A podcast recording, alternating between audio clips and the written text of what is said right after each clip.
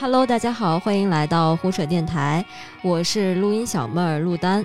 嗯，最近已经到了毕业季嘛，现在是七月初，估计所有的毕业生都已经找完了工作，或者是说已经要离开校园，打算进入职场了。那我们今天就来聊一聊这个到了毕业季，我该如何顺利的转型职场人呢？那我们今天请到的嘉宾有我们的渣渣老师，大家好，大家好，还有我们这个国企兼互联网的老油条花主任，大家好。嗯，还有我们新媒体老师刘希芬老师，大大家好。那我们开始先谈谈感受吧，就是大家还记不记得，嗯，当年就是毕业的那天离校的最后一幕，大家是在干什么？当时的心情是怎么样？那我最近我就先说一下吧。我我是前两天才毕的业嘛，然后那两天就是因为我们学校这个毕业非常的有仪式感，非常的盛大，于是我就连起了两个早上五点，然后去走红毯，然后对，去走红毯，然后对，然后去那个毕业典礼，穿着学士服，然后让那个校长给我们拨穗儿，嗯，然后就我当时反正就是到最后大家一起穿着学位服，然后一起唱校歌的时候，呃，那个感觉还是比较强烈的。来一段。啊，对，嗯，然后到最后那个，我们因为收拾宿舍嘛，然后我先收拾的。我当时从七八点收拾到晚上十一二点，因为我收拾宿舍的时候就是得就是什么那个笔记本啊，然后那个书里面夹的纸儿啊，然后都都看一看，然后说这个要还是不要，然后一下收了六个小时，感觉这样。然后你们寝你们寝室两百平，这太乱了。对我们寝室特别小，但是特别乱。然后说完，最后那个要退宿，就等于退了宿就不能再回来了。然后阿姨就说：“那个说晚上十一点，说你这走了就不能再回来了。”我说：“啊，对对对。”然后就就走了。啊，这个就感觉慢慢一点一点积蓄吧，然后就这个离校的感觉就出来了。行，我看这陆丹眼眶已经红 了，情绪到了，情绪到了。校歌已经在这个开始回绕。我我最后一次，其实我准确说，对学校最后一幕就是。学士拿学士证，然后当时我拿着学士证，心想，因为我学习不是特用功那种，就是我大四还要挂科，然后所以导致我一直担心自己拿不着学位证，所以当我手里拿着这学位证的时候，我就想到，就第一个反应就是哇，完了完事儿了，齐活了，这几年齐活了，工作去了，就这种感觉，就是。呃，但是我没有太多伤伤感之类的，就是我只是觉得毕业了，我有一个就是要开启一段新的人生了，就是有点期待，有点害怕的那种。感觉，就是我最后一次去学校，是我去拿档案，拿档案，然后那个还是反正就档案的事儿吧。然后最后一次去学校，然后拿当跟那个就就是在这时候就反上来劲儿了，就觉得我的学生生涯终于结束了这种感觉。就很多事儿要自己去跑，然后很多事儿觉得突然就觉得哦，不是说像原来，比如你有一些事儿，你可以特别娇气的让父母说，哎，我这个学校有一事儿，你帮我办那种。就很多事儿你得自己去跑了。就在这一刻的时候，我我我是印象比较深的，就是有关于毕业。嗯，我我的话可能因为我是后来出国读书了嘛，然后我们当时毕业的时候，其实也不是说直接最后一幕是毕业典礼，我们当时是六月份的时候交毕业论文，然后交完毕业论文之后呢，就是这段时间其实就学校整个你学习的这个过程就结束了，然后老师会给你打分儿，打完分儿之后，可能就是得过几个月之后才能你才能知道你是不是过了，然后你是不是才能毕业，所以我的离校的。结果就是我交论文的那一天，我把论文放在他那个箱子里之后，那个其实应该算是我离校前的最后一幕，就是我终于解脱了，我终于再也不用写作业了。我当时 其实心情是这样的，对。然后，但是那个，但是后来其实因为也也是涉及到我租的那个房子到期了嘛，然后就也是一边收拾，然后我记得当时特别清楚的就是因为我。那那真的是全部家当还带回国的那种，然后你就看着空荡荡的一个小屋，然后再加上俩行李箱，然后锁门，因为那个锁门也交钥匙嘛，就你肯定也再也回不去了。就当时确实也是有一点点的伤感，因为毕竟那会儿因为也是自己一个人属于背井离乡，然后在那边 狂写几个月的论文之后，对，然后是那样的一个状态。然后当时其实因为也。也不太，当然也也不太确定自己那论文总能拿多少分儿，所以当时也没有去找，因为去想，他说我下一边要找工作的话，会是一个什么样的，就是也没有给自己一个很好的这个，当时定一个方向，所以其实我这个，哎，我这好像其实没有什么积极的影响对各位毕业生，对，我的话就是这样，就是因为我我也是在外地上上大学，然后就是我的一个感觉就是就是从宿舍退租了之后，就感觉在这个城市里面，我我有一个据点儿，就再也不属于我了，就就是这种感觉，就是你不比如说你我我其实是在呃南京，然后就觉得哦，在南京我那个宿舍就是不不管我什么去去旅游还是到哪儿，然后回南京就我那个老窝就是我学校的那个宿舍。然后现在就是那个宿舍退租了之后，我就有一种强烈的感觉，就是没有没有归属感。然后其次是我们学校那个宿舍那个门吧，它是一个片儿状的钥匙，就是刷卡的那种一个一个球那种东西。然后我就把它放在钱包里，就放了好几年。然后我那钱包上就有一个那个球的那个印儿。然后后来退租的时候，我就把那个球拿出来，然后就交上去之后，那个钱包那个地方就还有一个印儿，是但是那个印儿你按一下它是空的，我就觉得哇，这个事情还是挺伤感的。我我还想补充一下，因为我最后是，呃，我把我爸妈弄过来了，然后我让他们进去给我拍照片儿，然后因为开学的时候是不是特别老派，但是就会想带他们看，对我就我给他们介绍，我说这个学校是什么什么什么什么什么，然后当时觉得挺逗的，然后因为感觉就是以后再也不回这儿来了，然后想给他们看看，是，嗯，呃，你你提到这儿，其实我也虽然我那学校挺。挺不太行的，但是我也请我父母去了。就我爸妈就是对我一向要求宽松，我就带他们去，说我我每天在哪儿吃饭啊，我跟哪儿摸鱼啊，反正我带我妈转了一圈也是。我觉得就是在那一刻还是。就是当时我还挺想让父母就是陪我度过这一个时光的，在当时。对，当时我我也让我妈去了，我妈是属于去玩的那种嘛，然后 观光团，对观光团，然后就把我在学校，比如每一个教学楼啊、图书馆，然后每一个地儿都走一遍，每一个地儿都要拍一张，然后就说呀，你这个以后就没有这个机会了，什么什么都是这种，你一定要留念。那你们爸妈也太好了，我当时说你们要不要来一趟？我爸说，我妈说啊，你不会租个车吗？你不会找搬家公司吗？我们不去不去，不重要你。然后我不是做了个问卷嘛，我们就到下一个问题，就是这个工作的问题。然后我做问卷有二十七个人回答了，然后十九个找着了，八个没找着。嗯。然后我想问问大家，当时都找着了吗？我我是找着了，但我挺不满意的。我我先说我吧，我我当时是两手准备，一方面是家里帮忙找。就是报社嘛，然后一开始也是想做的，呃，然后另一方面我也是自己找。当时就是那会儿临毕业的时候，我其实不知道自己要干嘛的，因为我是学平面设计的嘛。我当时想着去报社平面设计，这一直报纸不就行了吗？挺好。然后，但是当时我特喜欢一公众号叫公共商店，我 我要去公共商店投投投简历，我说我想来你这儿这上班做设计。然后当时他那应该是后来也出过镜，叫保安老王面的我，然后聊的挺投缘，说以外给我信儿。然后后来一礼拜多没一礼拜没给我信儿，然后我说当时其实你去报社已经是没问题的，但是呢，我就说给一个礼拜，他一个礼拜回我去工商店玩玩，就是好好干干一阵，结果他就没联系，他辞职了。第二个礼拜呃不是不是，他第二个礼拜才回复我，但我那会儿已经去报社了哦，然后我就跟报社干了，然后就是一个阴差阳错，但是最后也是殊途同归，又回到新媒体这条道上来了。嗯，然后行，反正这是我当时的这个情况。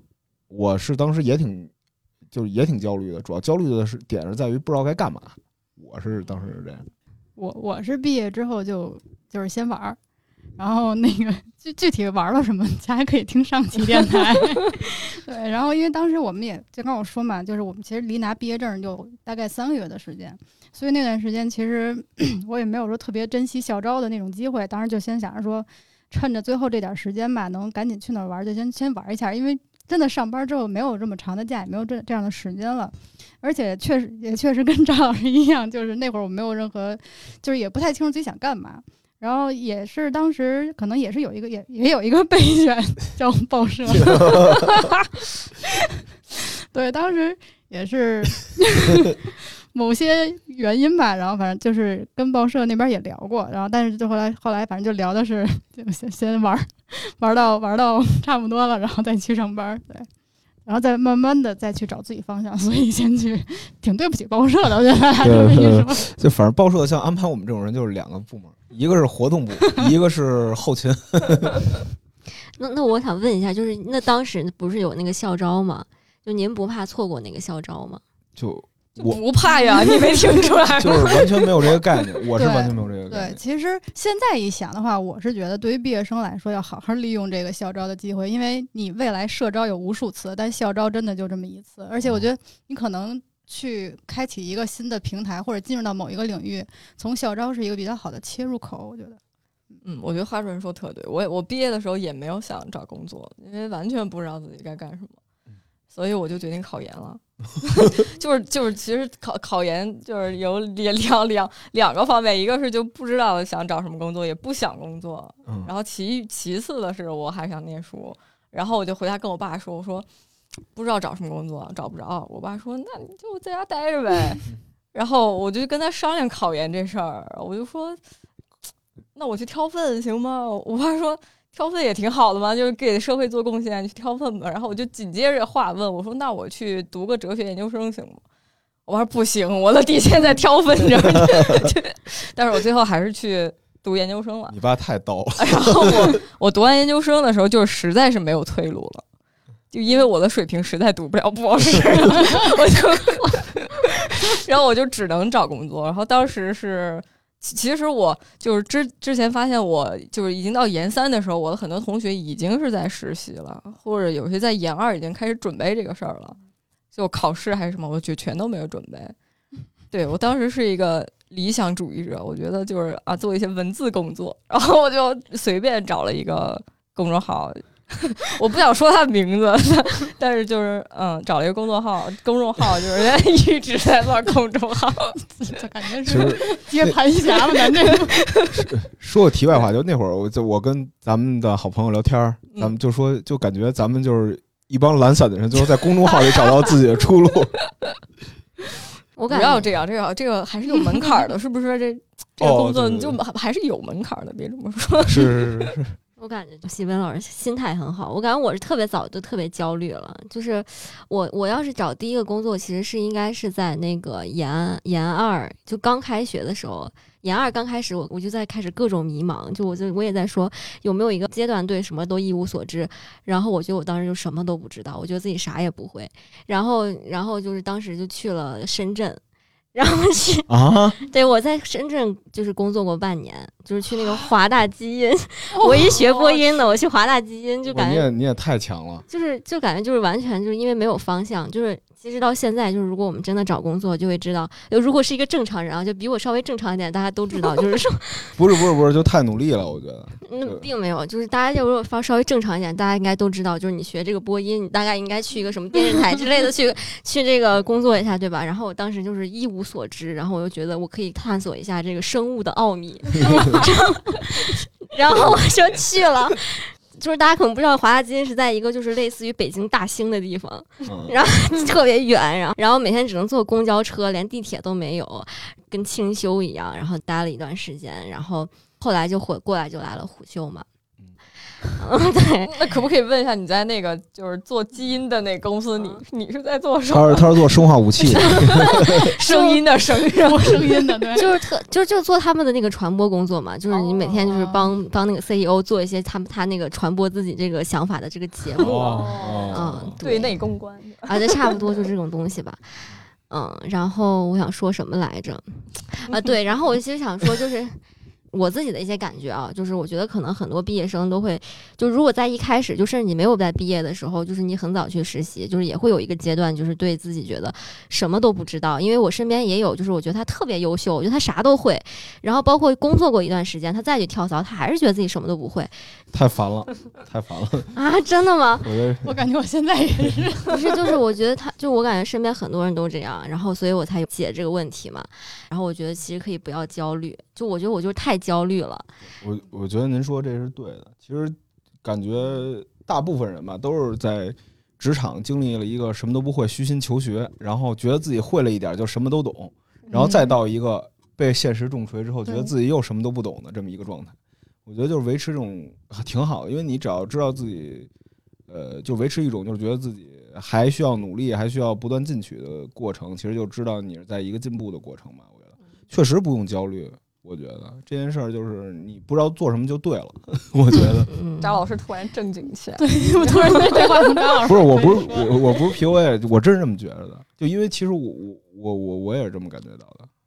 对，而且我觉得那样的话，你到后来等你完成某件事，你还会有成就感，然后这个时候你还可以对自己有些肯定，觉得自己还是有能力的，对对，就是还能搞定一些事儿，还能搞定。对，那么下一个问题吧，就是 就是那个工作要选本专业嘛？哎呀，让这个问题，我觉得哲学系的刘喜奔回答非常合适。不是，我不是哲学系的，哦哦，你没考哲学系哈？我是对我考的宗宗教学系。哦，我我觉得啊，这个事儿就是首先就是就就就就对自自己而言，就是我觉得就是可能不具备普适性，但是对我而言，我觉得非常必要。要不然就是我，因为我说人话，我没有 get 到答案。我我觉得就是我这个专业非常有必要去做本专业的工作，要不然的话，就是你就是我现在已经就完全的发现，就是我工作了这几年，我的专业知识就完全不记得了。但是这些知识曾经是我非常喜欢的，就是非常喜欢聊的。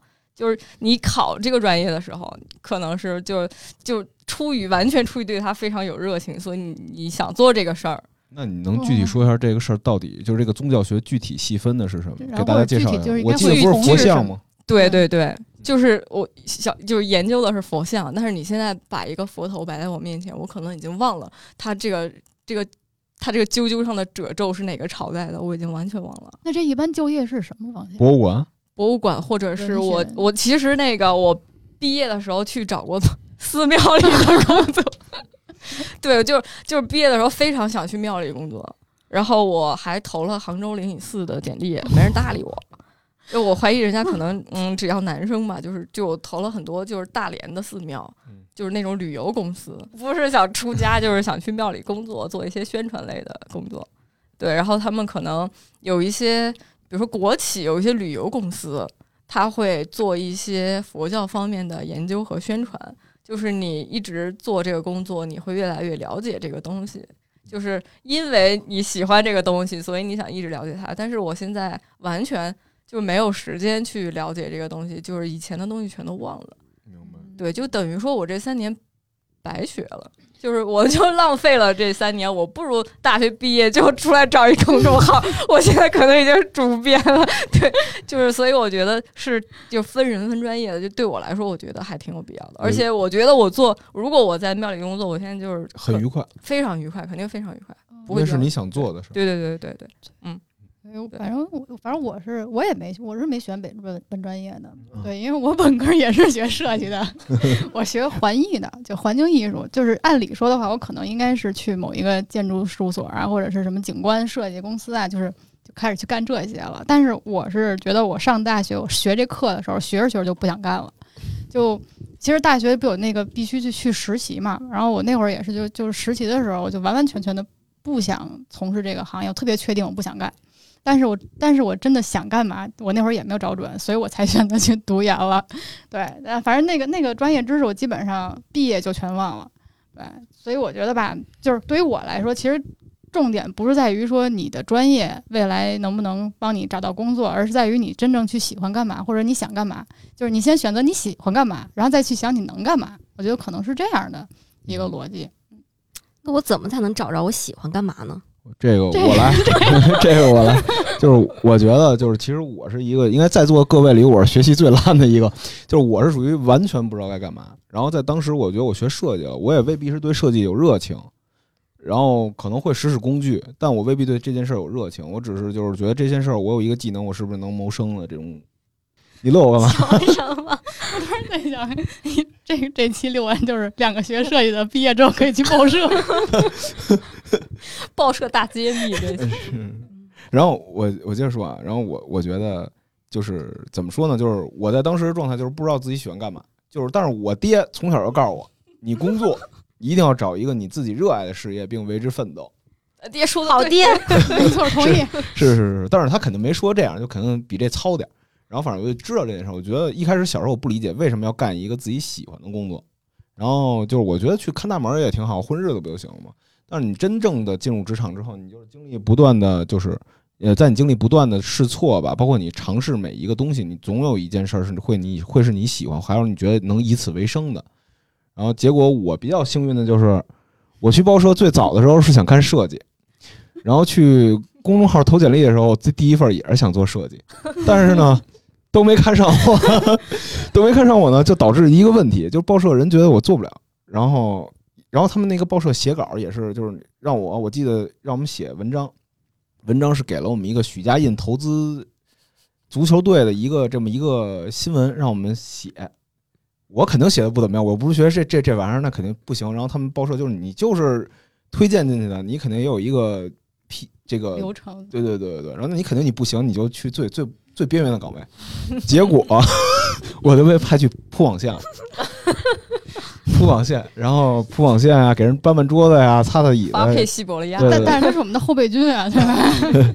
然后比如说他们活动活动部，比如没人了，他们活动部都是女孩儿，就是基本上女孩儿啊不会发配到我们那部门，因为我们那活儿太累，所以女孩儿一般呢就相对轻松。然后我们那边有体力活儿，我说这不行啊，我说扛大包，我说我学设计，我说我学设计的，你让我干这个那肯定不行，那最后肯定得跟人聊。然后在这过程中，我就特就对创作这件事儿就开始有了热情，就觉得就觉得这件事才是有意义的工作。然后呢，我就跟人聊，一顿闹吧，反正最后就给我调到一个就也没人爱去的部门，就类似于当时报纸的时候，你像报纸那会儿就是对新媒体有重视，但也没那么重视的时候，给我调过去了。调过去之后，也不是调的那最好的那个，因为它其实它里头有赛马机制吧，类似于就比如两个号什么的，然后去了一个号，去了一个号之后，呃，就是说那你得写啊，写啊做长图，就我不是会设计吗？让我做长图，一天做一个长图，给我累的。但是就在那个过程中，我是特快乐的。然后后来我发现，我觉得这个事儿是我喜欢的，嗯我可以用它混日子，然后就混到了现在。所以我觉得其实其实我觉得就是选本专业这件事儿并不重要，就像花主任说的，选自己一个特别喜欢，然后你觉得你干这件事儿有劲儿的，是很关键的。如果你干这件事儿你自己都觉得没意义的话，你自己也干不下去。对，因为其实那天我就在想，假如说咱按研究生毕业，现在差不多也二十五岁。如果就是你是正常一个打工人的话，你可能未来你也不创业，你就在一个公司打工，那你大概也得到五十五、六十岁才能退休。你说你得干一个什么样的事儿，能让你坚持三十五年，对吧？我觉得就是你你自己再不喜欢，然后你可能是万一你再没有一个好的工资来作为动力的话，你怎么能撑撑完这三十五年？对，但我其实我觉得这件事儿是没有方法论的，我觉得只能去试。就你在有限的时间内，就比如你规定自己一个一年到两年之内，你去试出来你自己喜欢哪个，然后把自己的精力全都投入上去，我觉得就那我觉得咱们的就业的，就是想法还都挺一致的，对吧？就是其实是，就我知道有些人的求职是就是只看钱，嗯，就比如说有一些在大厂工作的，他可能前段时间不是字节他们。就是有三分之一的员工，他们是嗯反对这个事儿的嘛，反对这个取消大小周的嘛。明白。嗯因为很多人他并不是喜欢这个，嗯比如说程序员，他喜欢写程序，他喜欢写代码吗？未必喜欢写代码，但是这事儿就是赚啊，他可能是不是他是不是赚个五年钱，他就可以财务自由了？对，所以就是对他来说，可能选择职业第一要考虑的可能是这个事儿。嗯对，我觉得这可能也是一种规划吧。就我们的嗯规划是我喜欢这个事儿，我能一直做这个事儿；他们的规划可是我不喜欢这个事儿，我就早点，我就怎么想着我能早点摆脱这个事儿。对对对其实对于更多的人来说，呃，我觉得也是喜欢之外，也有很多世俗上的问题，嗯嗯也需要考虑。对。但是我最近发现啊，就是还是我觉得其实还是喜欢这个事儿更重要。对对，因为我身边有的人已经试就是试错成功了，你知道吗？试错成功了，就知道自己不喜欢干嘛。就对，知道自己不属于哪个行业，知道自己到底想要什么。对，所以我觉得这个事儿能早早财务自由的人还是少数吧。大家可能，我觉得可能还是首先要考虑我喜欢什么，我喜欢我才能有热情，有热情我才能把它变成一个我擅长的事儿。对，找工作这样这样，我我不知道这样说会不会有点就是风凉话、站着说话不腰疼这种感觉吧？也不会吧？这是一条这是条通往幸福的路啊！我觉得这个 陆丹怎么看？我想知道他怎么试错的呀？可以分享嗯，就比如说他其实是想做一个文字工作者，是吧？想做内容，但是他却去做了运营，或者他去做了市场，对，他就觉得我做这个事情我没有任何动力，就我不喜欢这个事儿。你给我再多的钱，我你你给我提任何需求，我都觉得我受不了。所以我觉得，所以他就发现我 他他不适合这个，他还是觉得他不喜欢，他还是想做喜欢的。你喜欢，你可以对我提任何要求，蹂躏我、PUA 我，可能我都能忍。这样。那他怎么怎么走呢？就是到时候试完了以后是怎么怎么？我觉得再找到下一个方向。我觉得试错可能需要短促而有力吧。对对，要果决，对，要果断。多多长算是短促？这个这个，我觉得真的太难说了，太因人而异。对对对，这一个看你承受的能力。对，我觉得你就是看你自己。如果是我觉得我好烦，但是我还能忍忍吧。我觉得也还行，但是我觉得好烦，我每天就是上坟。对但是还有一种比较更，就是咱们举例啊，但是有一个更极端的事儿，就是你这个东西是一个非常世俗的一个道理，比如可能是户口，或者是一个一笔钱，这个东西是你短期或者一个长期规划里的很重要的一个点。嗯，我觉得如果你要确定这个点是你想要的，我觉得你可以为之付出更多。是的，我是这么认为的。嗯，行，那我们这个户口这个就就在这儿说了呗，就等于这个答案已经答答了，是吗？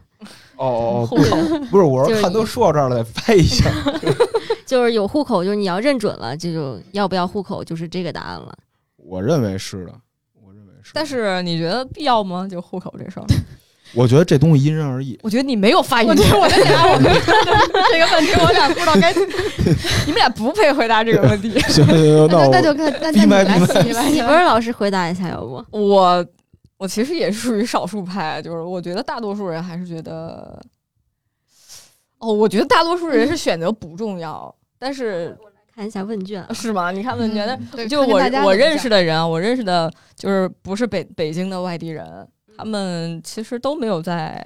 强强求这个东西，但是也有在强求。但我不知道现在是不是年龄层的一个问题。就我觉得，就我好多叔叔辈儿的，他们那会儿就是特别想要北京的户口，因为我周围其实也有这样的叔叔。然后就是他想把孩子啊什么的都都接到，对，都落在北京。然后可能为了上学啊，为了以后各种，就是可能一定要一个北京户口。但我觉得可能现在年轻人也不是。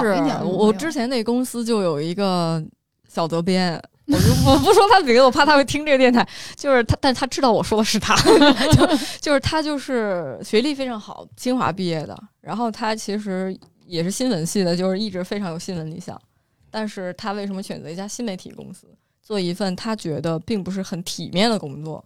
就是因为这个公司能给他户口。哦，对，那就可能现在也也对。然后我我就问他，我说这户口这个东西这么重要吗？他说你可能没有考虑结婚。生小孩这些事儿，你比较自由，但是我有这个，我有这个打算，我一定要结婚，我一定要生小孩儿，所以我一定要做一个能在北京有一个阵地的人，所以我要买房，我要户口，我要我的小孩去什么什么地方上学，所以我必须要求这个东西，所以我的理想在户口面前就输了。所以就是这种人，就是大家都属于有一个非常完整人生规划的人。对对对。意思我呢？这不是？不是不是不是。我们看看问卷怎么说。我们私聊私了，这。嗯，看一下问卷，问卷上面我这二十七个人有二十二个人觉得户口不是必须考虑的，有五个是觉得必须考虑的。明白明白。嗯，那还是大多数人其实也没有很强求。我觉得其实还是一个短期规划和长期规划吧。就你可能觉得这个就是发展，如果你要确定就是换一个城市发展，就你要在这个城市立足的话。呃，我觉得从从世俗来说，它还是重要的。比如从学学籍这个问题，就是比如说你一开始没想好，你觉得户口不重要，但是你要如果以后决定了，你碰见你爱的人在这结婚，准备生孩子，准备在这座城市扎根的时候，你会发现这就是一个问题所在。嗯嗯。那我觉得其实他们这，因为我我上就是我们学院，就是老师问你找工作没有，你跟他说了什么工作，他第一反应就问你有户口吗？哦。然后对，然后我就感觉。形成了一种鄙视链，是吧？呃，就是一种压力，或者是在帮你规划的感觉。老师也是，也不能说他是怎么着，他可能也是为你好，嗯，或者怎么样的。就是你可能大家户口这个确实就是你找的时候不会太强求，但是要是有了，然后大家可能就还是会选择那个有的。但是有确实是有用啊，嗯，对，你有很重要嘛。对你现在能有的话，可能未来又是更多的机会啊。是。而像我之前待的，就是基本上国企啊、事业单位，其实都是有 有名额。都有名额的，然后都是排队的一个概念，嗯排队的，反正是就是比如一个集团或者怎么着排队，然后大家一个接着一个去领。嗯，嗯，不知道。反正有有有机会就就落一个呗。对，就我觉得能拿就拿。能拿就拿，就如果决定了在这座城市，那就拿。那你要移民就另说了，你就不必了。哎，不知道。那我们下一个问题，嗯，这个国企还是互联网？这刚才也说了，其实基本上还是兴趣嘛。刚才说的，就是我觉得其实国企，就虽然大家一提到国企就觉得垂垂老矣，就挺无聊的；一提到互联网就挺有劲、挺酷的，但其实并不是这样。就是它这个单位好与不好，就从私企来说，就完全看这个创始人怎么样。为什么花主任露出了这么大的笑容？怎么了？对对对就是互联网这个公司怎么样，完全看老板怎么样，这是真的。嗯，对，但是国企呢，它背景就国企怎么说呢？我觉得其实国企仔细一想，再次也次不到哪儿去。实话，国企到底什么样啊？我觉得国企也分不同的，对对对可能像报社的话，就相对简单一对对简单一点，因为人也会少一些，整个的结构架构什么的都没有那么复杂嗯。但像那种大集团的话，嗯，我觉得可能也会有所谓的这种很卷呀、什么的这种现象，应该也是会有的，而且可能未必大家都会讲说，可能国企的工资也没有那么高，大家会觉得互联网公司工资高，反正就是。但好像有的国企挺对多的，对国国企主要是我感对对，在分企业还是在在分企业。就这个我觉得选这个倒不是一个就必须要二分去说哪个更好，哪个更不好这一点。但是就是我在我在国企就听家里人讲故事，就是有的刚来的人他非常上进，他会专门记录每天他领导走的路线，然后今天跟领导说了什么话，他记在本上，然后告诉他，啊比如他说了什么话，他记住他下一句话他要怎么说，他会有一些策略部署。嗯，就国企里，对，您您先说，您先说，，但是私企里呢也有类似的情况，对对对对就是同时都有，就是完全是这个东西，你这个企业的氛围，我觉得比较玄学，就是你不好说。但我不知道，如果要刚从户口角度来讲，我觉得国企落户的机会会大一点，可能是对对对对对对，，好像名额给的就多对对多吧，嗯，嗯，哎，我我就是国企，就是你们能想象吗？我就是刚毕业的时候，其实去国企面试过一次，而且就是通过了。嗯就是这个事情我一定要讲，你知道多魔幻吗？就是那个国企是一个佛教旅游集 团，就是大集团，国家拨款四十亿。搞了这么一个地方，一个旅游胜地，嗯我不说他的名字。然后，然后我去那儿面试的是佛学评论员，然后就前前几轮是群面，然后面完了之后是单面，就是最后一轮面的是他们的大老板。就是我去面试那天，嗯、我穿了一个白色的衬衫，因为他给我打了三遍电话，告诉我你前几次穿的太随意了，你 你你这次就穿一个西服，西服然后把你那发箍摘了。啊，然后我说好，然后我那天就把发箍摘了，我穿了一个白衬衫，一条黑裤子，一双黑色的 Vans，有什么问题吗？我觉得挺正常的吧。他说你没穿皮鞋，然后意思要穿然后我到了之后，那个就是就面试我的人就非常紧张，因为是老板面我，他是前几轮面我的一个人，他非常紧张，然后就冲我嚷嚷嚷嘛，说：“哎呀，我不是跟你说了，你怎么又穿成这样就来了？”我说：“啊，我这不行吗？”然后你知道，就是他给我什么吗？哦，可能就是观众不知道我什么样，我是一个铁梯，大家就 想象一下，他给我涂了一个就是 MAC 的橘色口红，然后就是把我的 Vans 从我的脚上薅下来，然后给了我一双丝袜，给了我一双豆豆鞋，叫瓢鞋，它的学名叫瓢鞋，你知道吗？就是那个到这儿的那种，嗯给那叫给我穿儿鞋吧？船条鞋是什么？就是一双船鞋，铁梯不然后然后让我就是穿上了他的一件小西服。嗯，还是收腰的，然后就是老板面我的时候，就就是他们老板从电梯出来的时候，所有的人啊，在门口站成一排，鞠躬，就是这这这就是就在旁边排排站，然后那个老板就是目不斜视，就肚子这么大，就是就从 从电梯间那边缓缓的移动过来，然后坐到里边去，然后我就面对他，他问什么问题我都回答不上来，就超吓人，而且他就是他，而且那是你人生中第一次穿丝袜，主要是他的技能被那一身给封印了主。要是那是我人生第一次涂 MAC 的橘色口红。哦，所以说从侃爷变成了卡戴珊，他就不会了。然后主要是我觉得那个氛围让我觉得很可怕，明白。就是所有的人都很紧张，然后所有的人就是领导来了，然后就是就不行了，你知道吗？就是这样这样这样这样，就是乱作一团，好像是大事儿不得了了。就这种情况，我就是在私企或者互联网公司，就是虽然大家也会就是私下里这样那样记录一些行为，但不会做的这么让我觉得不可理喻。我觉得啊，怎么怎么国企是这样的，吓死我了，还给我穿丝袜，然后对，所以我就是面完那一次之后，虽然我通过了，但是我就没有去。我我觉得是你什么都没打上来，怎么通过的啊？他没有人啦，他没有人选了。哦对然后，所以我觉得就是还是，如果让我选，就这个问题，国企还是互联网，我可能会选互联网，因为我觉得互联网的对我来说赢面好像大一点。不会被套上丝袜，至少。对，因为我我可能觉得国企里面比较老派的人还是多一点吧。呃，对，嗯这倒嗯嗯确实是，可能大家，因为我觉得国企里边可能就还有那种，就我在这个工作。这个这个公司我干了很多年，可能嗯几十年的人都有。对，我有害怕，就是 哎 我我也有个经历想分享，就是他说到这儿，我突然想到，就是如果让我就是偏向互联网一点，是我之前在那个深圳的时候，因为那个也是一个大厂嘛，就我觉得它特别像一个，为什么一说这儿就笑？我觉得它特别像个国企，其实。然后我觉得我其实在里面学到的东西很少，就是我就是也实习嘛，然后但每天能干的事情很少，但是感觉就是后来就是来互联网，然后我记得面试的时候就是。因为我当时就有一个很大的诉求，就是我觉得自己什么都不会，然后我就想，就最大诉求就是能不能让我多学习一点什么东西，多么励志啊！不要再笑了。然后，然后我记得当时那个是刮面的我嘛，然后他就说那个说你想干什么都能干，然后我觉得这个就让我觉得挺好的。嗯嗯，你要要这样这个点儿比的话，我我觉得互联网是好的。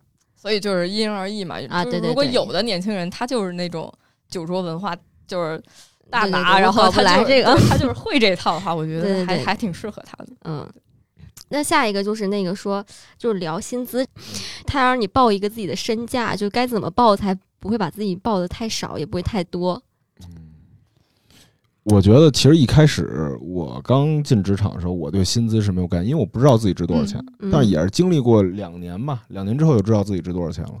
就是比如嗯换一两份工作，你就差不多知道值值值多少钱了。就反正一开始的话，我觉得就我也没什么技巧。我但是我之前有一个办法，就是我看平均薪资都收多少，就是比如看这个企业，就每个企业都都这个数，加一个嗯最高最低加一块儿除以二，然后就基本上我要的钱。哦，对，你也可以去，我刚踏入职场的时候是这么干的。或者或者去那些招聘网站上看看你这岗位大概是一个什么范围。对对，嗯，反正钱多事儿少，离家近，你总得占一个吧。我我是我是觉得，就反正我刚找工作的时候，完全不敢 argue 薪资的问题，为我觉得有地方要我就不错了。对，我都我都是问人家，就我刚找工作问嗯人家看咱这边的一个对对对，待遇是什么。呃，在报社那会儿也是，但是我还是不听我我们家人说啊，你就别提薪资了。然后我写了一数，然后说这这能给你。然后觉得写低了没有？对对，因为我一开始太惨了，我在后勤的时候，我你像我第一个月才拿一千七，这事儿我说了好几年了，我操，我越想越生气。我跟你说，扎根网线能拿一千七不错了。啊，扎扎根达就是千禧年工资，你知道吗不是问题？是我当时趴趴地上扎网线的时候，我在问为什么，我为什么要念大学？不错，现在北京最低工资才两千二，不要问我怎么知道。就是你报少了就会哭晕在厕所，就疯狂哭泣。是，但是其实我觉得，就是刚入职场人，就是说薪资这件事儿，其实没有什么话语权的，嗯这是实话。就是人家给多少，你只能接着这件事儿，就没有什么太大的嗯。回旋的余地。我觉得是是，嗯。对，除非有一种可能性，就像那个你之前，比如说像以编辑来说，你之前就有很多好的作品，嗯，然后你来这儿，然后你嗯。你的领导也很喜欢你，他或者是你是一个做视频，然后你之前有作品，就本来就很厉害了，我会可以就这种可以，靠后天的来给你加分儿。对对对，就非常嗯。清晰的，我能知道你这个人已经达到了我现在职场的标准，我可以给你提高，嗯，对。但是后期我觉得就 argue 的手段就多了，那太多了。对吧？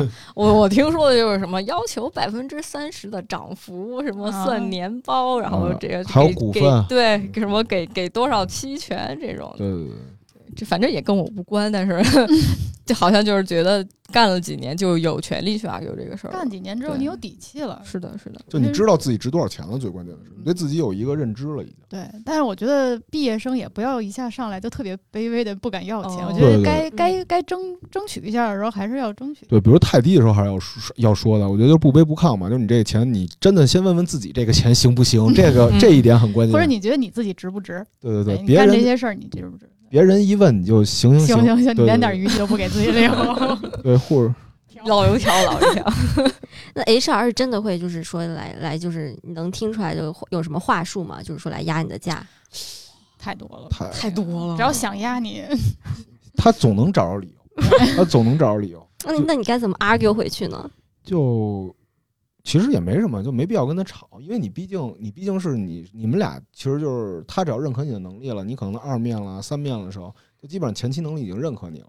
其实你你跟他吵这件事儿无所谓，他就是跟你说这个你能力不行，就是我在这时候我觉得就跟买菜一样，来回来去争呗。就你觉得你他觉得你这边不行，就说你那边好呗。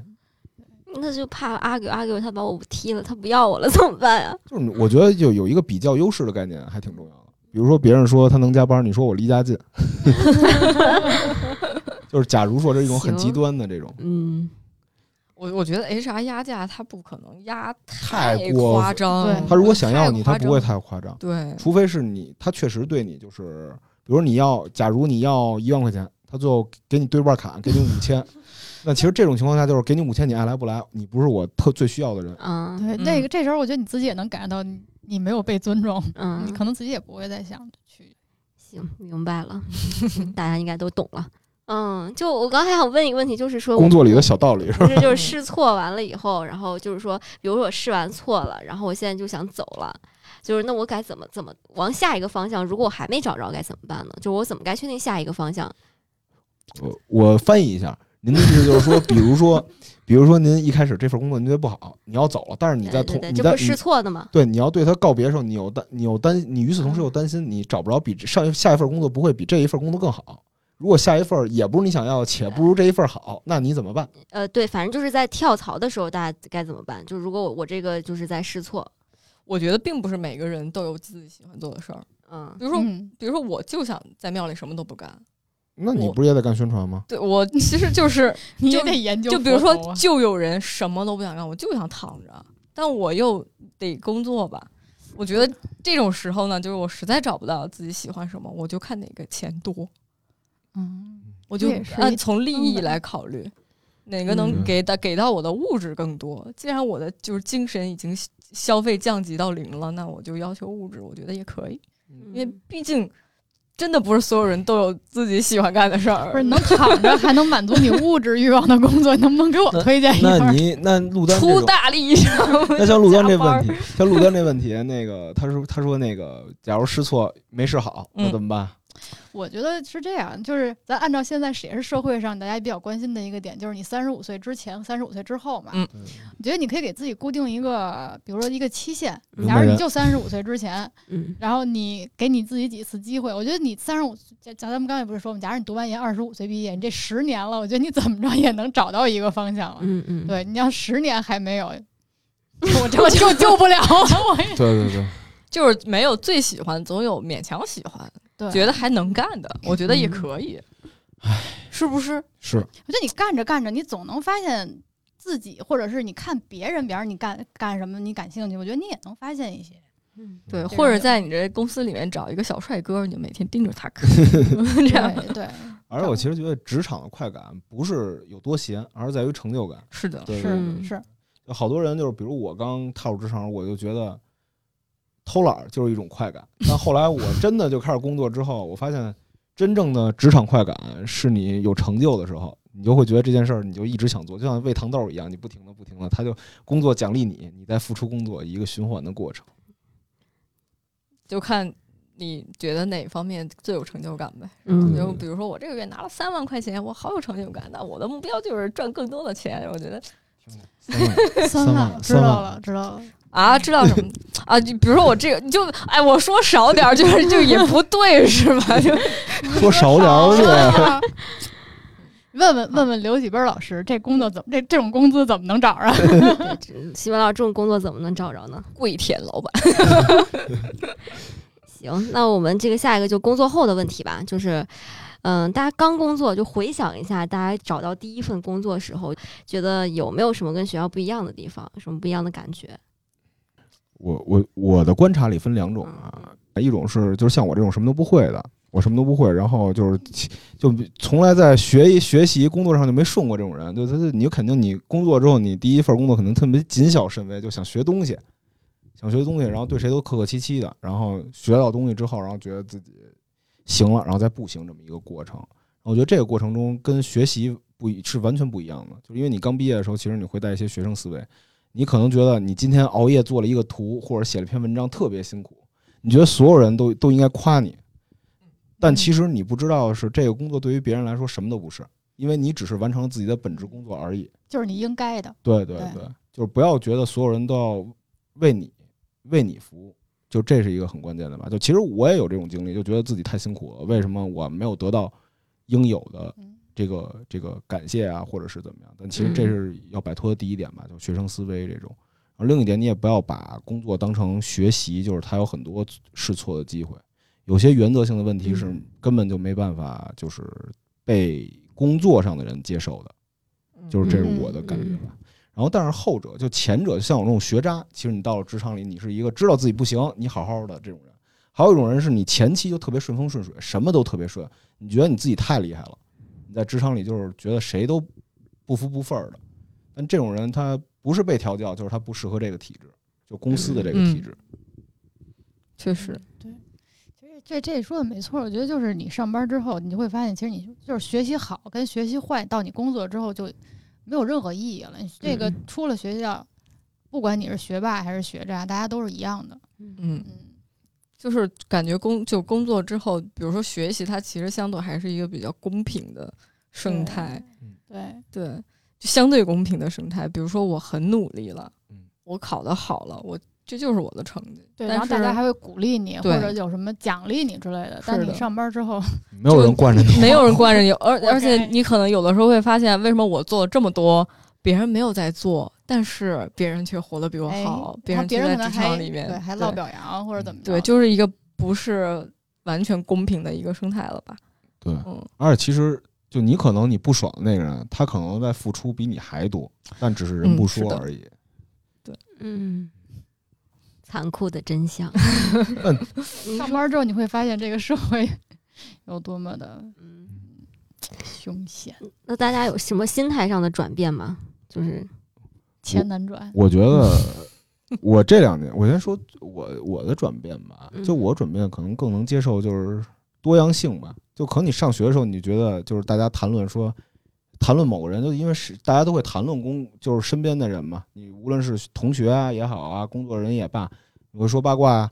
你会在那会儿你上学的时候，你评判一个人，就他比如说他渣男渣女，他骗钱，就比如说就是不是骗钱，就比如说他嗯管人要东西，然后最后最最后还玩弄人家，你会觉得这人不太行。垃圾什么的。但是你到职场里，你会越来越发现，接受多样性是你变成一个职场人的开始吧。就你接受所有人，其实，在你没有利益冲突的前提下，就是你，你其实大家都可以。但是如果你要不守规矩或者是有问题的话，那所有人都会是你的敌人。就我我是这么觉得。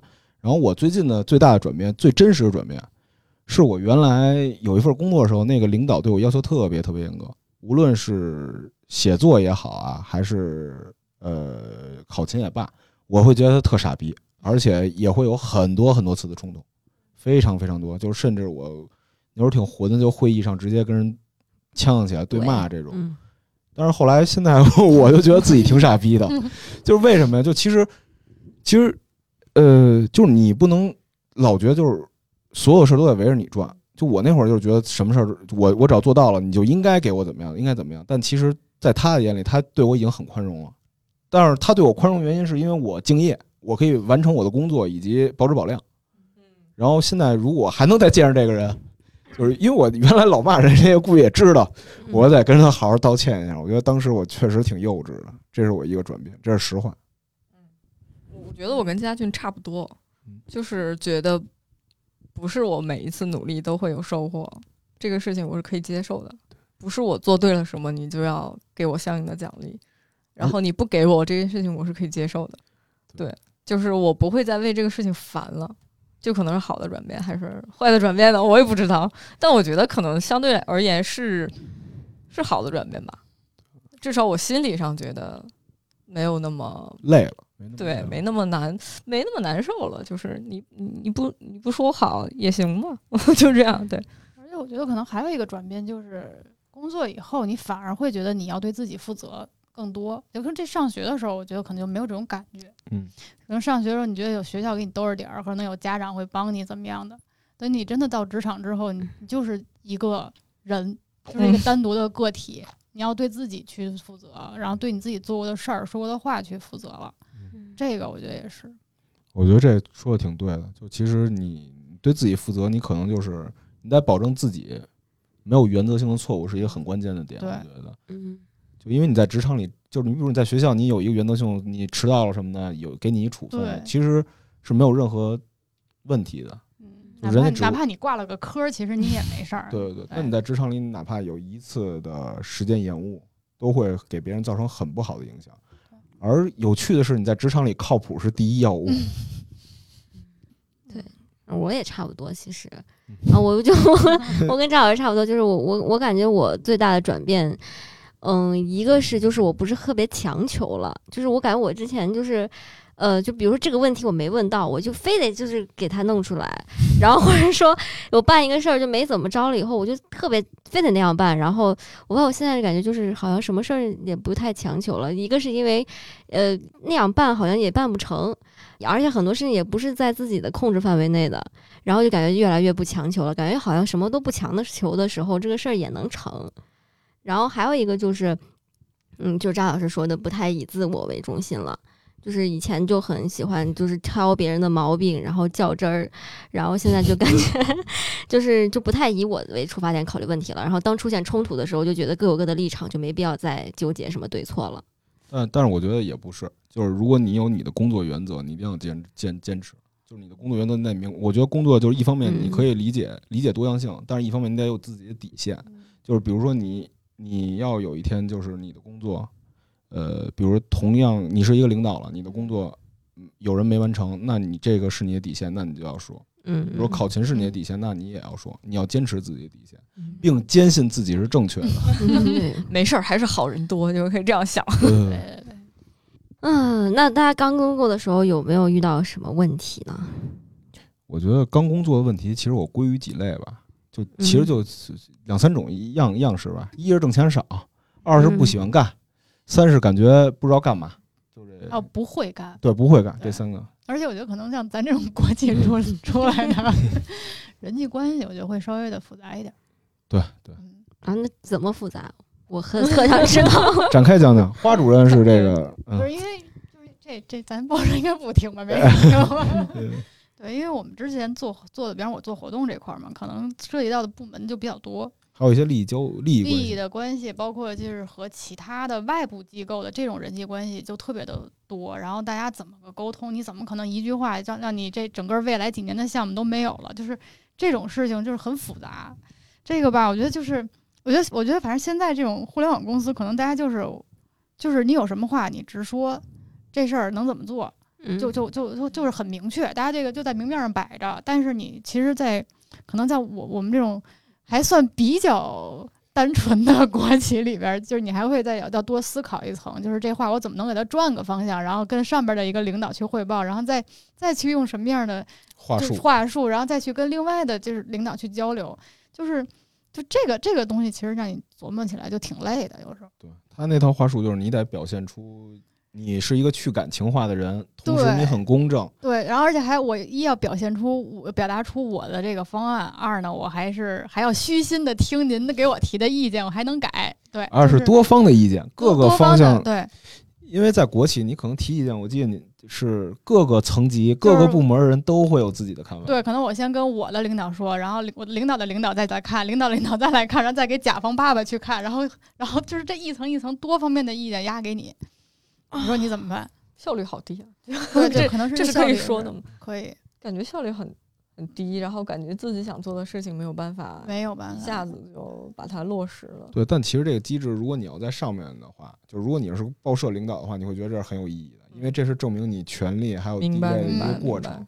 就是你不要觉得它是一个就是无聊，就在底在咱们可能基础员工看来是一个特别无聊的过程，但其实这个过程里就是，就如果你要不这么做的话，那那这个公司公司跟小作坊也就没区别了。是的，但其实这样的话，你们的晋升渠道也非常的明确，是吧？对对 就是我大概按照这个层一层一层对，你就知道你下一步能到哪儿，对对对对对，就基本上一眼能，确实差不多一眼能看到老。也能看到退休。对对对对对对，刚工作的时候遇到什么问题？就其实就是怎么学还？还是没有办法转嗯变过来。刚工作的时候就是刚毕业嘛，然后你又不想耽误太久，还想赶紧挣点钱，还想被人尊重。对，不想跟爸妈要了。然后，但是你，反正我记得我刚去我第毕业的第一份工作，我只干了两个月，我就受不了了，因为我我看到他们说是九点到六六点，六点下班。为什么六点没人下班？为什么八点还没人下班？为什么我等到九点大家还是不动因？为领导没走嘛。有可能，但我不知道为什么，我就是觉得哎，那在非常适应不了，就是我就是我想回去了。我要回家。我觉得我在这个时候已经该从图书馆回寝室了，我想回家了，就是这种感觉，就还是没转变过来吧。但其实你说九点钟不下班不正常吗？蛮正常的。现在现在现在你十一点十一点我都能在这儿坐着安坐如山这种。不是那到那那就是在国企，真的他们不走，就是我就不能走吗？其实也不是，也嗯，也不是。我觉得国企并不明显吧，国企应该觉得也不也不不是是是吧？我，因为我不一样。我们那会儿因为报社他们出报纸嘛，然后嗯每天日报的，那肯定就是晚上大家就都在那儿。那你没事儿了，其实你也就走了，就跟领导说一声，打个招呼就完了。嗯，我觉得这这是看整体公司的环境，这个 这互联网企业也非常多，就是更多，其实更多，就也不知道为什么，就是一种群体无意识。就在那儿坐着就行。嗯，行吧，那更不敢说话了，感觉在在那个什么里边，没有没有，也没有那么不是。我觉得国企有国企的好处啊，就是就给咱吹一波儿国 企，有没有什么是生福利存好，呃福利好，福利确实会好一点。然后有的时候，我觉得加其实他加班没有那么严重，我觉得国企加班还是稍微的温柔一点。是你嗯你忘了你们那个办活动那我睡桌子上，我那也没辙嘛。比如参加两会，记者都搭个桌子直接跟那儿睡。但你那是工作所需吧？对对对，就你必须得熬夜，必须得对这是这在哪儿都有。你真的有项目该干的时候，你该该加班该工作，你还是得干。不是说我说的是那种无效的加班，无效在那儿耗着，就是这个是我真实听到的。某大某大厂，嗯 四字儿大厂，然后他们当时就因为我一个朋友在那儿上班，然后他每天都差不多八点多，八点多才下班。嗯，然后我说你们这边这么晚？他说你看我六点多那个吃个饭，对吧？然后有没事儿了，那会儿比方说吃饭休息会儿，玩个游稍微稍微玩个游戏歇会儿，然后呢再干会儿活儿，然后八点多了就。我说那你为什么把吃饭的时间和玩游戏的时间就给调换去掉，嗯对吧？你你坚持加这个上班上到点儿七点半就回家了嘛。嗯他说上一个七点半回家的已经被开了。哦，这个这这不就是那个就一个现象一个效应，嗯就国外就不允许就是你别人也加班嘛，因为你会给别人造成压力。不，他们其实看的就是下班的时间，不在于说你下班之前这段时间干嘛了，就是谁晚走。这也算是一种结果导向啊。就我说，所以我我前段的意思就是我特别烦的是那种无效加班，嗯、我把这嗯这这没有无解呀，这个对吧？无解，该接受就接受。但是这工作是一个双向选择，就是你看你就是其实就是一个你肯定不是每份工作都顺心嘛，就是你看你这个东西是不是你最想要的就 OK 了。对，然后再回过头来说，就是如果这份工作你喜欢，你又想干，那你你就不想回家。你 对你，我觉得你干到什么程度都能接受，对，嗯，二是一定能接受，一定可以因为忍。你身处其中之后，你会发现你一定会接受。嗯，那我们下面聊聊那个各自的领导吧，可以聊吗？因为我看到那个，就是我在看那个公众号上什么之类的，就说这个领导有很多种类型嘛，就因为人有很多种类型，然后领导就有什么支配型、友善型，呃，比较稳健型、授权型。就怎么该该怎么跟领导相处呢？可以讲一下我前领导吧，因为我前领导是比较有特点的，嗯。他是，嗯，希望他不会听，就就是他是一个能力非常非常强的人，就是他是一个写作能力非常非常强的人，他他对就是一个稿子的判断力很好，但是他说不出来，就是他就是你作为他的执行。你跟这种领导会非常难以相处，因为他会告诉你不是这种感觉，但是是什么感觉，他又描述不出来。就是他对你有一个非常严格的要求，但是他又不直说这个严格的要求是什么，嗯所以你们就会造成一种就是信息差，就是我每天在猜他想要什么，嗯，就就对，就划拳般工作，每一步都是猜。他也不能给你一个参考嘛。他可以给到我参考，但是无效，就是你永远没有办法猜透。就比如说，就就我这个工作，就编辑这个工作来说，嗯一篇稿子你写完了之后，可能是用 A 逻辑说得通，用 B 逻辑也说得通，但是你用的是 A 逻辑，他就会告诉你这个不对，用 B。然后你你用了 B 之后，他又说还是不太对，用 C，嗯就是你你会陷入就两千字的稿子改了五遍，嗯写了一万字。对，我的领导会这样，但是一般这种领导呢，还算比较真诚，因为他你能看出来他是为了这个，他不是故意折磨你，他是为了这个事情。能推进下去嗯。对我是觉得这种领导的，呃，烦我是可以接受的，因为，嗯、首先我认同他的工作能力，但是如果是另一种，比如说他工作能力不行，但是他故意整你，就是我我就不接受，我觉得领导可能有问题。嗯，或者是对，而就是比如说我这种前领导，你会觉得他的人人品完全没问题，你不用担心他会 PUA 你或者是怎么样。你们是虽然烦，但是你们会一起为了一个事情在在在努力吧，是这种感觉。所以我觉得我比较能接受的是这种领导，我比较不能接受的是能力很差，但是又 事儿很多。嗯，对，我觉得可能两位也处境可能跟我也差不多。对，嗯，我现在还好，但是之前其实遇见领导挺多的，像刚才说的那种，他会抠我很多东西，其实跟之前你在待那家媒体的流程是一样，他那个你那家就是学的这家，就是流程上是一样，就比如，假如说啊二呃一百个标题，然后文章结构一顿调改十七遍这种事儿很常见，很常见。就是这种，但是这种事儿，我觉得我是可以接受的。就是我觉得可以接受点在于什么？就是他的文章，因为你本来就是我 leader，你怎么说，我你我知道你一定是想让这篇文章更好。然后你不 OK 的话，那是对于我，呃当然是对我是也是一种折磨。但是就是编辑会的时候，咱们开诚布公的聊，就我对你这一点不满意，我也会说，就说咱们的文章结构是不是需要要这么严格？它通顺了是不是就可以了，或者怎么样？但是这个不是我来定，我只是说这样会不会太浪费产能？明明可以写两篇稿时间，你让我写一篇稿，对对对对，可能会这么谈。也因为这个之前吵过架，就说就说可能就是我当时还不理解文章逻辑的时候，就可能会说这逻辑到底是什么，这个它意义什么。但是你经历了有经验之后，你会意识到它是对的。对对对，就这个磨合会是痛苦的，它是一个短暂的，大概会持续两三个月的痛苦。但是你很快，你一旦入行了，明白了就 OK 了。但我觉得最怕一种领导是什么？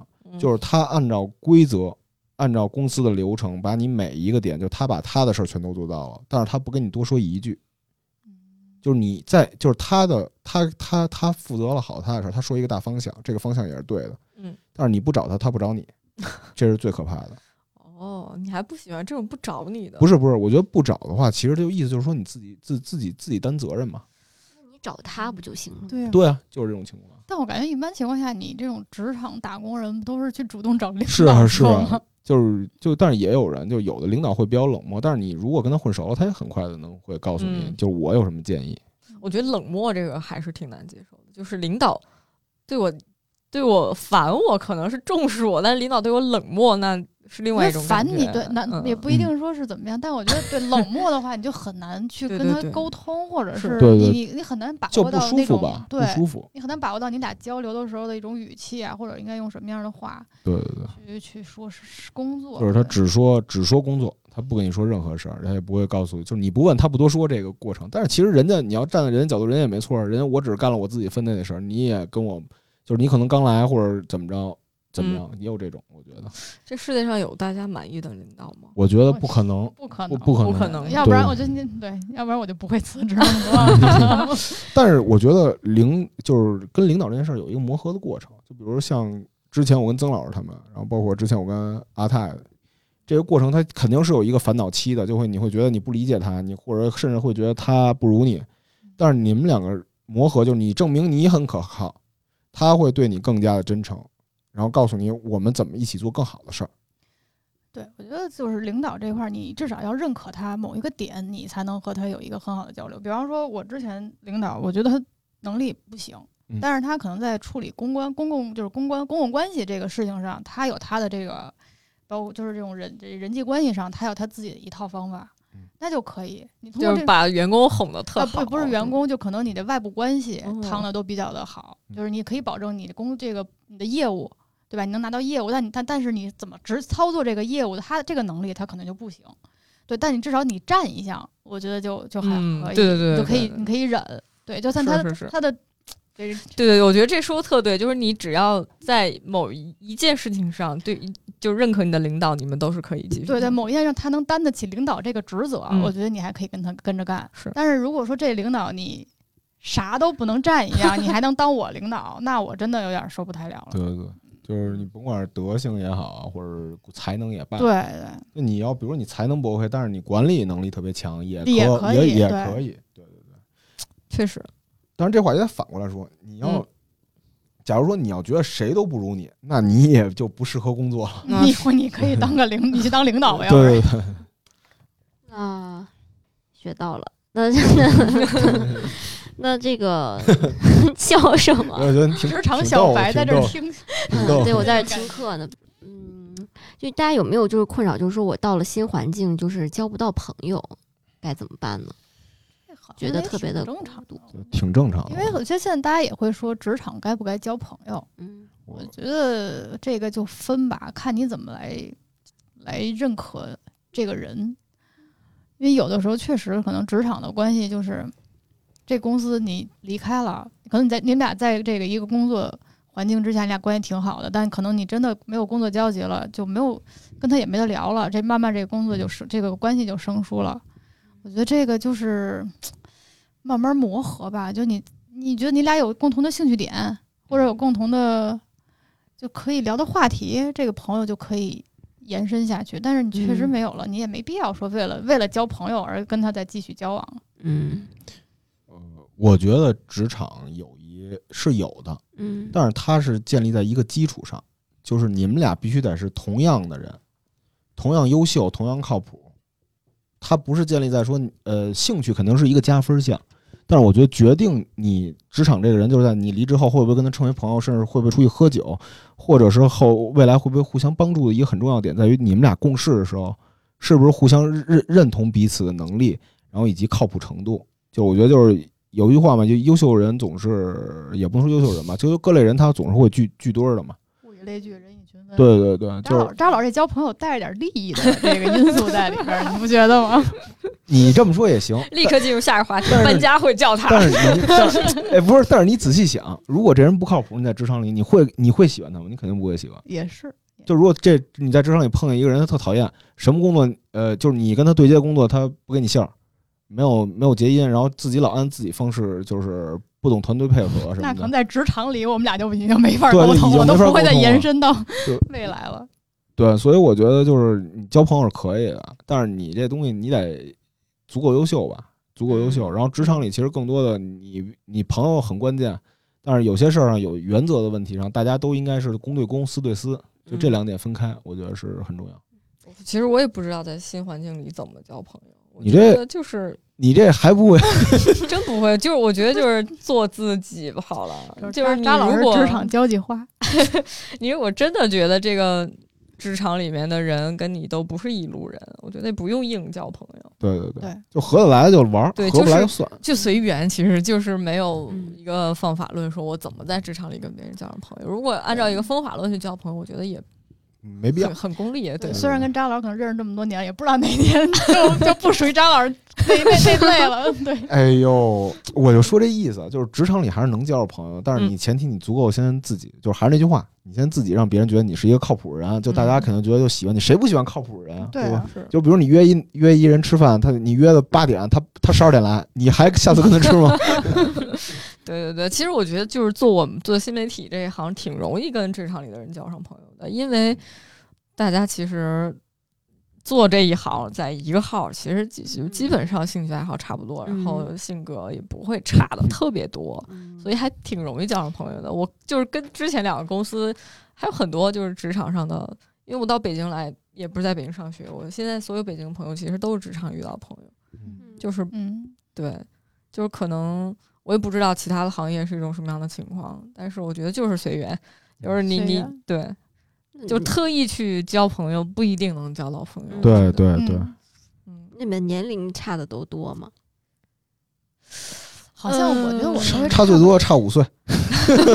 差不太多，差不太多，不太多而且就是最近好像交朋友年龄越来越小了，因为你会发现这个这个行业里面的人越来越年轻了，对对对，反反而是一些年纪大的朋友不知道怎么接触到年纪大的人。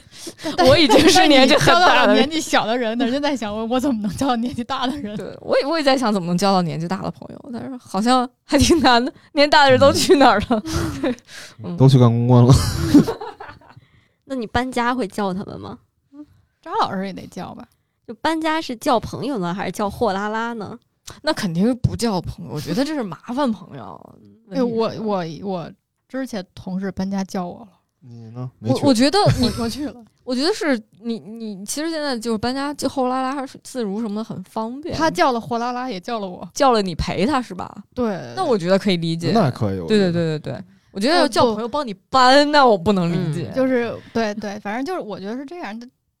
搬家能叫，就是不是能来的，嗯，说明你是个朋友。对对对对，对是的，是的，是的，对，不是男朋友就是女朋友，就反正我我是觉得搬家了之后，我会叫来家里玩儿的肯定是朋友。嗯嗯嗯，那倒是。对对对，嗯，那最后一个问题吧，就是大家工作多年以后，到现在面临的有什么样的嗯瓶颈或者是新的问题吗？三十五岁之后该干嘛？对，这是一个是吧？没错。还有一个就是觉得自己做的事儿有没有意义，这也是一个事儿。我觉得能不能健康的工作到退休？就感觉，就比如你二呃，比如你可能就是几年前你干的这件事儿，你会坚定的相信你做这件事儿是有意义的，甭管是对谁，它是一个有意义的事儿。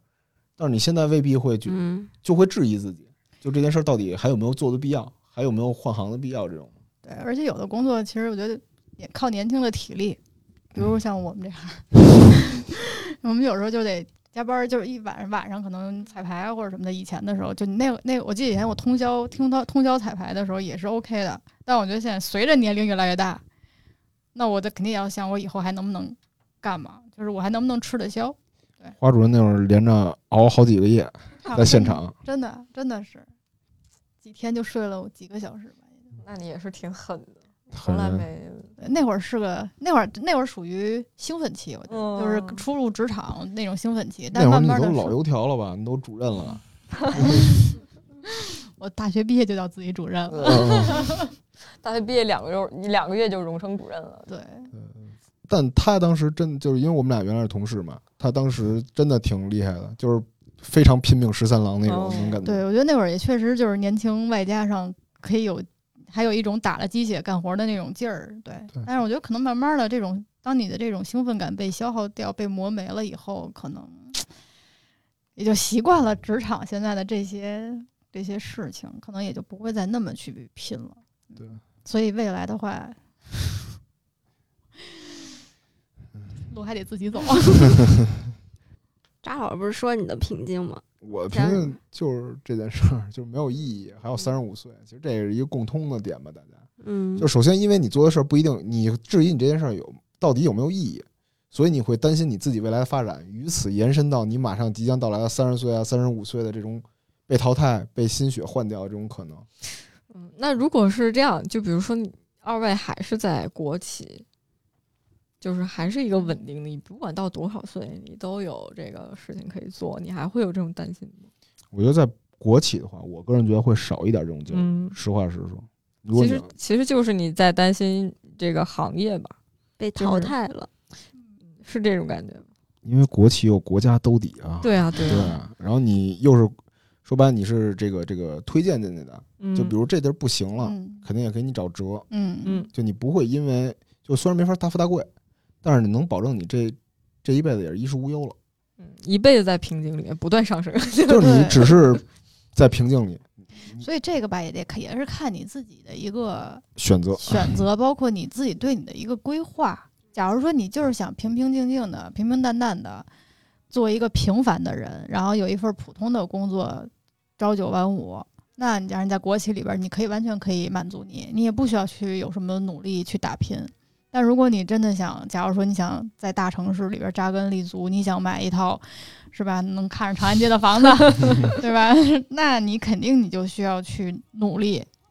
对，这个，但这个怎么去努力？这个我觉得不光是，呃，所谓三十五岁之前要想好，三十五岁以后，其实你一样在拼搏。嗯，就是没有一个选，你就不要做一个完美的选择，要做有所舍弃的选择。我觉得在职场里是一个很关键的点。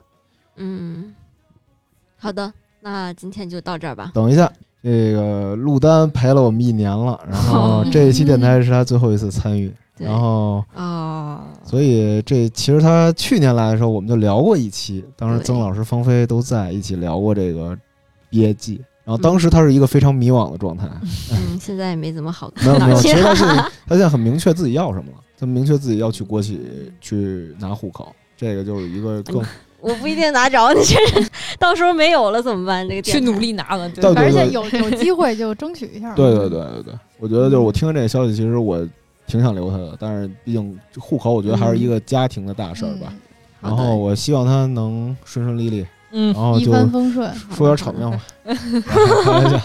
但是就反正未来顺利吧，也希望这期电台就是我们仨的胡侃，嗯，能能给未来你在职场里一些灵感。对，这也是我来听听，就也是很多是我想问的问题，然后我相信很多就是，嗯，听这个节目的年轻的伙伴们，应该也应该也会有这些问题。